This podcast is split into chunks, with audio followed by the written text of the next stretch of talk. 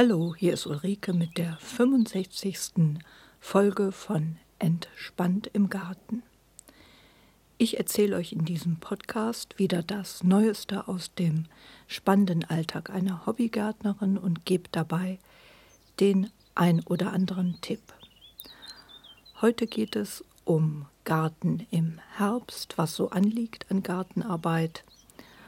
Und ich gebe ein paar Tipps zu Körperhaltung bei der Gartenarbeit. Zunächst geht es aber kurz um Hörerfeedback. Nach dem letzten Podcast hat mich ein sehr nettes Feedback aus der Nähe von Wien erreicht. Herzlichen Dank hier an Susanne, die einen Garten in Tulln hat, die mir auf der Webseite Entspannt im Garten ein ausführliches Feedback gegeben hat. Hier freut mich besonders, dass sie schreibt, dass sie mit den Gartentipps wirklich etwas anfangen kann und einiges umgesetzt hat und dass sie den Podcast insgesamt sehr gerne hört, auch zum Einschlafen. Ja, das freut mich sehr. Viele Grüße zurück nach Wien und vielen Dank für diese nette Rückmeldung. Dann hat mich eine sehr nette E-Mail erreicht von einem neuen Blog, einem Gartenblog, äh, den eine kleine Familie gestartet hat, die sich einen Schrebergarten zugelegt haben. Ja, die schreiben ebenfalls, dass sie meinen Podcast gerne hören, was mich sehr freut. Vielen Dank für die nette Rückmeldung. Und ich wollte im Gegenzug kurz auf, diese, äh, auf diesen Blog hinweisen. Ähm, den Sie gerade erst gestartet haben. Zu finden ist der unter der Adresse möhrenweg53.wordpress.com. Möhren geschrieben mit M-O-E-H, also möhrenweg53.wordpress.com. Und sie beschreiben da unter anderem, wie sie rote Beete einmachen, über die Kartoffelernte und so weiter. Ja, also herzlichen Dank an den Möhrenweg 53. Aus Erfahrung weiß ich, dass es immer schwer ist, so einen Blog zu starten und ich drücke Ihnen einfach die Daumen. Ja, mein Aufruf in der letzten Folge, ähm, wo ich darum bat, dass äh, Rückmeldungen unter Vornamen gerne gesehen sind, aber weniger, wenn dann gleichzeitig ein Link gesetzt wird auf die eigene Seite, wo man Heckenscheren oder Rasenmäher oder sowas vertreibt, hat ein wenig Erfolg gehabt. Ich erhalte also weniger von diesen Kommentaren, aber nach wie vor erreichen mich Kommentare auf der Webseite, wo das trotzdem der Fall ist. Teilweise sind das auch wirklich nette Kommentare, nur äh, ich möchte dann halt eben nicht indirekt für den Rasenmäher werben. Also Kommentare sind sehr willkommen unterschreibt einfach mit eurem Vornamen oder Nickname.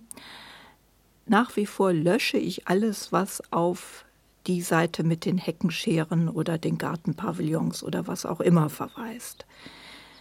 Ihr könnt mir auch gerne in iTunes was schreiben oder mir da ein paar Sternchen geben. Darüber freue ich mich auch.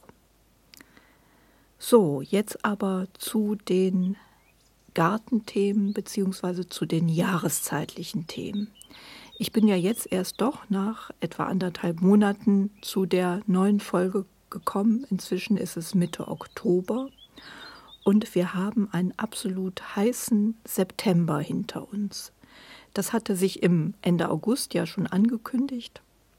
Temperaturen um die 30 Grad. Im September ging das munter weiter und der September hat wieder sämtliche Hitzerekorde gebrochen mit einer der wärmsten September seit Wetteraufzeichnungen, wie auch insgesamt das Jahr 2016. Den Gärtner freut es natürlich auf der einen Seite. Man konnte wirklich wunderschöne Zeit im Garten verbringen, angenehm warm, September locker sich sonnen, suchte teilweise den Schatten, man konnte noch ganz lange schwimmen gehen. Nachteil ist, dass es viel zu wenig geregnet hat. Das sieht man auch an den Gartenbildern. Ich habe ja chronologisch Bilder der verschiedenen Jahre gemacht und Die Bilder aus den letzten Septembern, Oktobern sind wesentlich grüner einfach. Klar, man hat gegossen oder ich habe halt so gegossen, dass ähm, die Pflanzen das gut überlebt haben, aber man sieht einfach, dass das Laub eher äh, weniger so fahlgrün ist und einige Bäume haben ja auch im Hitzestress recht früh angefangen, das Laub abzuwerfen. Man sieht einfach, dass der Garten so etwas im Trockenstress sich befindet. An der Klimaerwärmung gibt es endgültig nichts mehr zu deuteln. Das ist wirklich ganz drastisch klar geworden. Man kommt sich als Gärtner schon vor, so wie in einer verkehrten Welt. Und ich bin einfach mal gespannt, wie das mit dem Winter wird, wenn man noch von Wintern reden kann demnächst. Schmuddelig, nass, kalt ist wahrscheinlich die Aussicht für die nächsten paar Monate. Heute ist aber noch einmal goldener Oktober, jedenfalls hier im Rheinland. Ansonsten war es ja jetzt die letzten Tage schon grau in grau und es wurde dann in der Tat tatsächlich kälter, wie es der Jahres Jahreszeit mehr oder weniger entspricht. Rein phänologisch befinden wir uns jetzt im Vollherbst. Ähm, der wird markiert durch die Reife der Rosskastanien. Die kann man hier in Brühl schön im Schlosspark sammeln und ich habe auch bei meinen Spaziergängen jetzt drei bis vier Kastanien da gesammelt, weil ich finde, dass die so hübsch aussehen und erinnern mich an Kindertage, wo man diese Kastanientiere ja hergestellt hat.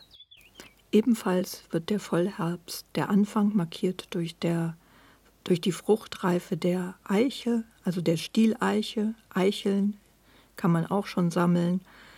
Wir befinden uns jetzt eher im Beginn vom Vollherbst, der markiert ist durch die beginnende Blattfärbung bei wildem Wein, bei Lerche und dem beginnenden Blattfall an Süßkirsche und Zwetschge. Das Ende des Vollherbst wird markiert durch die Reife der späten Apfelsorten und dem Laubfall bei der Rotbuche. Das hat hier im Rheinland aber noch nicht begonnen. Bauernregeln für den Vollherbst sind Späte Rosen im Garten lassen den Winter lange warten. Ja, das kann man beobachten. Bei uns gibt es im Schrebergarten noch in vielen Gärten die späten Rosen.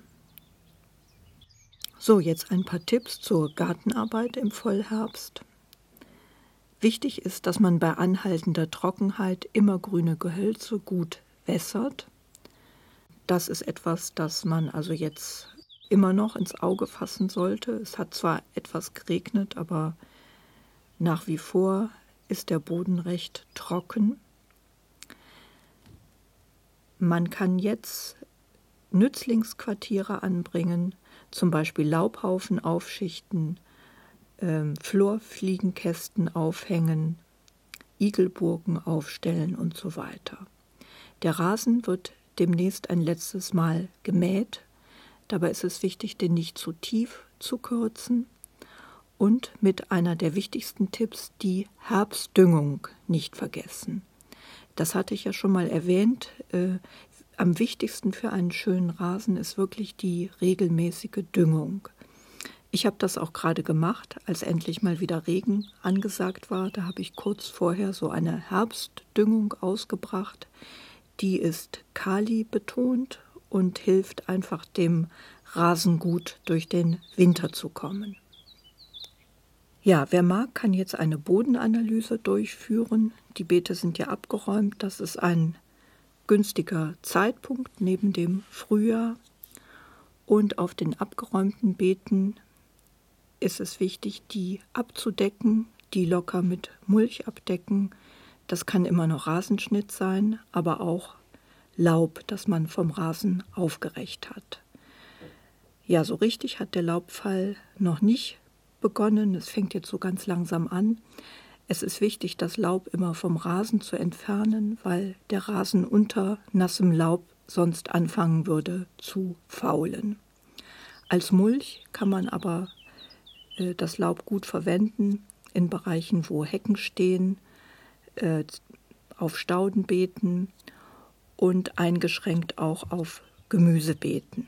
Was nicht verrottet ist, wird halt von den Gemüsebeeten im Frühjahr dann wieder entfernt. Was ich gemacht habe auf den aufgeräumten Beeten ist äh, Einsaat von Gründüngung. Das mache ich eigentlich jedes Jahr. Ich habe diesmal Senf gesät und auf einem Beet auch Facelia. Ich war damit ein bisschen spät dran. Ich habe das erst Ende Oktober gesät, weil ich die letzten Kartoffeln so spät geerntet hatte. Aber ich hoffe mal, dass das noch keimt. Und im Rheinland hier sind die Temperaturen jetzt wieder auch ziemlich mild, sodass ich da ganz guter Dinge bin. Jetzt ist beste Pflanzzeit für Gehölze und auch Pflanzzeit für Stauden. Das werde ich auch in Angriff nehmen. Ich habe vor, ein Staudenbeet bei mir umzugestalten. Da sind Astern, die jetzt noch blühen, ein bisschen ins Kraut geschossen. Bei Astern ist das auch so, dass die nach einiger Zeit von der Mitte her verkahlen und nicht so wahnsinnig lange an einem Standort stehen sollten. Äh, bei mir ist dieses Jahr aufgefallen, dass die einfach nicht mehr ganz so schön blühen. Ich plane da, die auszugraben und stattdessen ein Staudenbeet neu anzulegen, mein Plan ist da, Phlox vor allem hinzupflanzen. Den finde ich sehr schön und den habe ich noch etwas zu wenig im Garten und der würde sich da optisch gut machen. Ich lasse auch die eine Aster stehen. Ich habe so eine sehr schön dunkelpinke Sorte und die andere, die werde ich aber mal sehr eindämmen. Die ist so ein bisschen heller pink. Ja, zu Astern, da stelle ich äh, Bilder rein. Die blühen im Moment recht hübsch. Ich habe da auch immer noch so Astern, die ich mal ausgepflanzt habe. Das ist so das bekannte Phänomen. Man pflanzt niedrig so Kissenastern aus und stellt dann fest, dass die im nächsten Jahr ein Meter hoch werden. Das liegt daran, dass diese kleinen Astern mit Pflanzenhormonen, mit irgendwelcher Chemie künstlich gestaucht werden, damit die nicht so hoch werden von den Gärtnereien. Und wenn die dann aber im nächsten Jahr diese Chemie nicht mehr kriegen, dann wachsen die halt so hoch. Ich bin da immer etwas im Zwiespalt, ob ich die jetzt entfernen soll oder nicht. Wenn die nur das Laub haben, sehen die halt ab Mitte des Jahres ein bisschen eigenartig aus an der Beetkante, wo dann plötzlich so hohe äh, Pflanzen sind. Wenn die aber blühen, ist das dann nach wie vor ganz hübsch, sodass ich noch zögere. Diese Astern sind eine wahre Insektenweide, total beliebt bei den Bienen. Ganz viele Bienen immer in den Astern. Und mir sind auch jetzt ein paar spektakuläre Schmetterlingsaufnahmen gelungen. Ich hinterlege die hier mal. Ich habe da ein Tagpfauenauge fotografiert, wo man sieht, dass der ein richtiges Fell am Körper hat. Das Foto, das ist total witzig geworden. Tiere gucken dich an. Ein Tagpfauenauge mit einem flauschigen Fell im Gegenlicht. Also wirklich ein nettes Foto.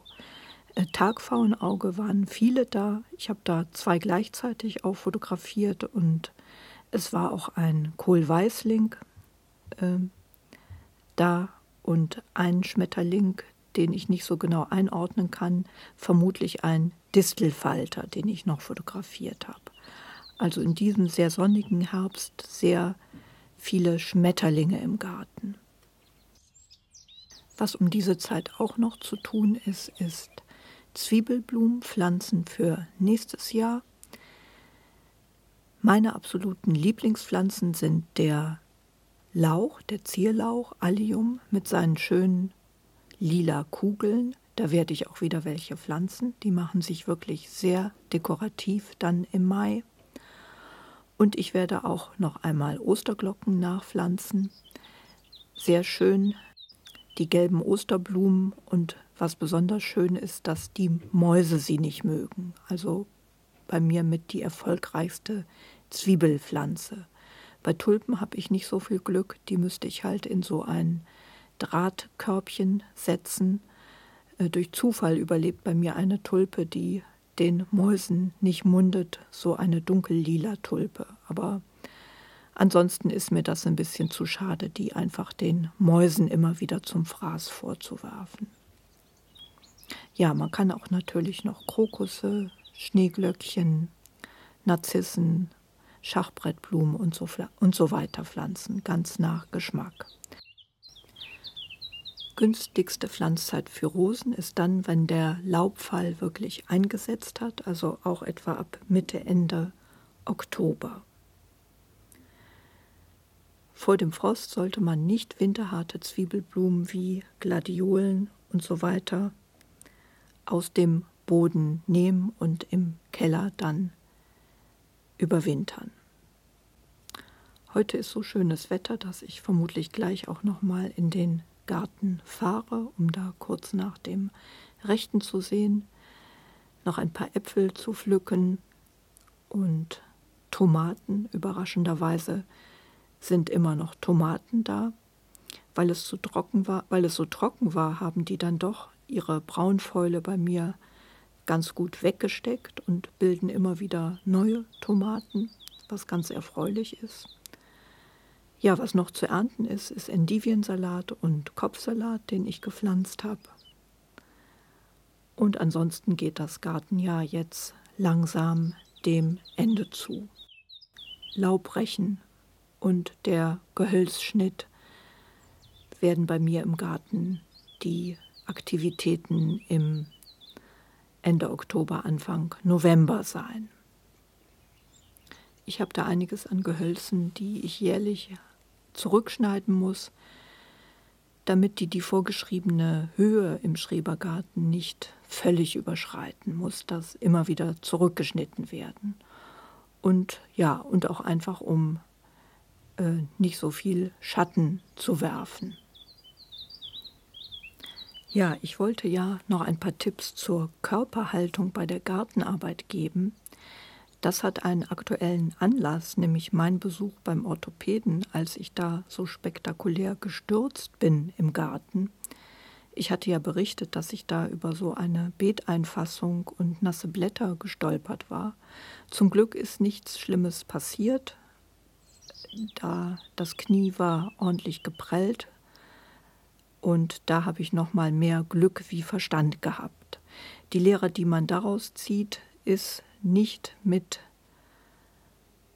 zwei vollen Händen, ohne auf den Boden zu gucken, im Garten entlang laufen, also generell achtsam sein und Stolperfallen vorbeugend schon aus dem Weg räumen.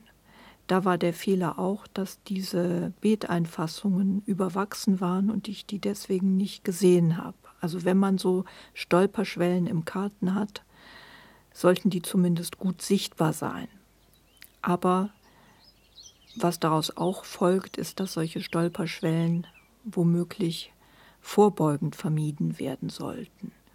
Gut, das ist jetzt etwas zur Gartengestaltung. Die Ärztin hat mir aber generell als Gärtnerin auch ein paar Tipps noch gegeben zur Körperhaltung im Garten, weil die Gartenarbeit dazu verführt, mit gebeugtem Rücken zu arbeiten, was aber gar nicht empfehlenswert ist. Man ist ja schnell dabei, sieht irgendwie ein Unkraut am Beet und beugt sich dann aus dem Stand, um Unkraut zu rupfen. Das sollte man keinesfalls über einen längeren Zeitraum machen, weil sonst Rückenschmerzen die Folge sind. Die Alternative ist, dass man, wenn man länger jätet, sich hinkniet Dazu der Tipp, äh, wenn möglich, so ein Kniekissen benutzen. Da gibt es ja diese Schaumstoffplatten, Knieschoner in jedem Baumarkt zu kaufen. Der Tipp hierzu ist, dass man am allerbesten sich so drauf kniet, dass die Kniescheiben gerade über die Kante des Kissens hängen und so quasi in der Luft sich befinden. So minimiert man den Druck auf das Knie völlig. Ähm, die befinden sich ja praktisch in einer kleinen Schwebeposition. Also die Knie so gerade überhängend über dieser Schaumstoffplatte. Ja, ich habe das dann beherzigt. Ich habe solche Platten. Mir war das nur immer zu lästig, die beim Jäten mitzuschleifen. Aber wenn man wirklich länger an einem Beet jätet, dann lohnt sich das schon und ist auch ganz praktikabel eigentlich. Ja, ähm, das Zweite ist, wenn man trotzdem schnell jäten will oder nicht im Knien jäten will, eine Körperhaltung, die ich jetzt mal versuche zu beschreiben. Und zwar ist das aus dem Stand. Man macht für Rechtshänder einen Ausfallschritt mit dem linken Bein, das man im Knie anwinkelt und stützt dann sich mit dem linken Ellbogen des linken Arms auf diesem Knie ab. Der rechte Arm, der ist frei und der Rücken ist dann in einer waagerechten bzw. in einer horizontalen Position. Das heißt, er ist gerade und man kann mit dem rechten Arm dann das aufheben oder jäten, was man auch immer machen will in dem Beet. Ich schaue mal, ob es mir gelingt, ein Foto von dieser Haltung hier zu hinterlegen. Ich habe das ausprobiert und das ist wirklich ganz nützlich und äh, ganz praktikabel, diese Haltung. Der Vorteil ist, wie gesagt, dass der Rücken dabei gerade bleibt und praktisch parallel in einer Geraden zur Bodenoberfläche sich befindet. Und man hat wirklich den, den Arm frei. Für Linkshänder gilt das Ganze dann umgekehrt. Dann stützt man sich halt mit dem rechten Arm, mit dem rechten Ellbogen auf das angewinkelte Knie ab. Und hier ist das linke Bein dann nach hinten gestreckt zum Stützen. Ja, einfach mal ausprobieren. Das ist eine Haltung, die ähm, ganz verblüffend bequem ist. An weiteren Tipps ist das etwas, was wo man denkt, ja, da hätte ich selber auch drauf kommen, da hätte ich selber auch drauf kommen können.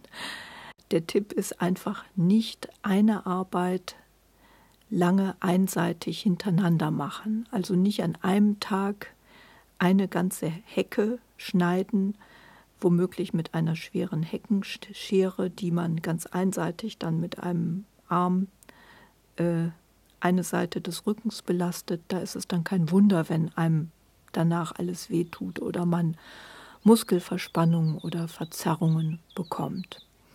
Hierzu die Empfehlung lieber abwechseln. Wenn man so eine lange Hecke zu schneiden hat, dann sich die Arbeit lieber in mehrere Tage aufteilen oder zumindest in zwei Tage.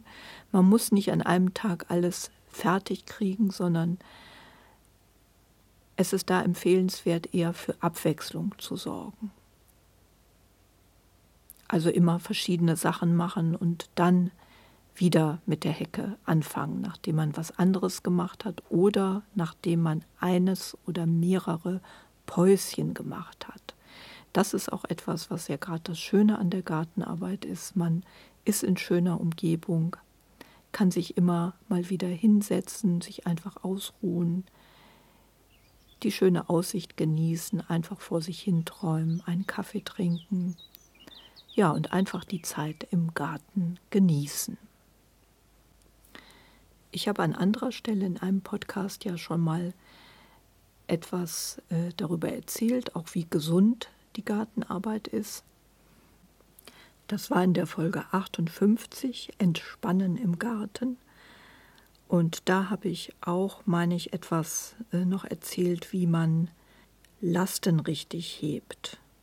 Da bin ich mir jetzt aber nicht sicher. Das könnte auch in einem Podcast sein, der schon etwas älter ist. Ja, das war der die Folge 26, die auch heißt Lasten heben und Schneeglöckchen im Jahr 2013. Wen das interessiert, der kann sich diese beiden Folgen ja nochmal anhören. Kurz gesagt zum Lastenheben. Hier ist es ebenfalls wichtig, das nicht aus dem Rücken heraus anzuheben, sondern hier ebenfalls in die Hocke zu gehen, also die Knie zu beugen und dann praktisch das Gewicht über die Beine hochzubringen, indem man sich mit dem Eimer der Kiste oder was auch immer dann aus, der, aus dem Hocken äh, dann aufrichtet. Also nicht über den Rücken das Gewicht abrollen sozusagen. Wenn man ganz schwere Sachen hat, ist es empfehlenswert, äh, die mit einer Schubkarre oder einer Sackkarre zu transportieren. Das ist eh wichtig, dass man sich nicht zu schwere Sachen zumutet und wenn, dann die Gewichte gleichmäßig verteilt. Also besser zwei gleich schwere Gießkannen auf beiden Seiten tragen wie eine noch schwerere einzelne Gießkanne. Ja, das also kurze Tipps zur Körperhaltung bei der Gartenarbeit. Ich komme jetzt langsam zum Ende mit dieser Folge. Generell ist es so, dass ich leider im Moment weniger Zeit habe wie üblich, so dass ich jetzt nichts versprechen kann, was die nächsten Folgen angeht. Ihr könnt euch, falls keine mehr kommen sollte dieses Jahr, gerne die Folgen von den letzten Jahren anhören. Bei der Gartenarbeit ist es ja eh so, dass sich die Arbeiten wiederholen, also eine gewisse Redundanz ist hier nicht zu vermeiden. Ich lasse mich einfach mal überraschen, wann und wie es weitergeht. Spätestens melde ich mich nach der Winterpause zurück und wünsche euch eine schöne Zeit, viel Spaß im Garten und sage bis dann, eure Ulrike.